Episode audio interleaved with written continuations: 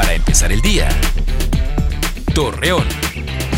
Muy buenos días, jueves 29 de julio le presentamos la información para empezar el día. Tras el desempleo y la falta de ingresos en las familias por el cierre de empresas que generó la pandemia del COVID-19, provocó el incremento de puestos ambulantes, así lo informó Luis Alfredo Medina, coordinador de investigación del Consejo Cívico de Instituciones Laguna luego de que Miguel Ángel Riquelme, gobernador de Coahuila, anunciara que para poder ingresar a diferentes espacios de entretenimiento se tendría que mostrar el certificado de vacunación contra el COVID-19, David Pérez Ortiz, coordinador de Derechos Humanos del Centro Juan Gerardi, indicó que esta medida podría ser discriminatoria.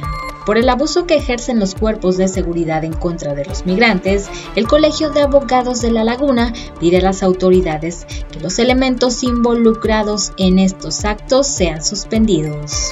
Ante el aumento del comercio informal, Mariano Serna, presidente de la Cámara Nacional de Comercio de Torreón, detalló que solicitará a las autoridades que los vendedores ambulantes se formalicen o sean sancionados. Sergio González Romero, secretario de Salud en Durango, dio a conocer que cerca de 200 menores de edad se han contagiado del virus SARS-CoV-2 en este estado, de los cuales cuatro han presentado complicaciones graves.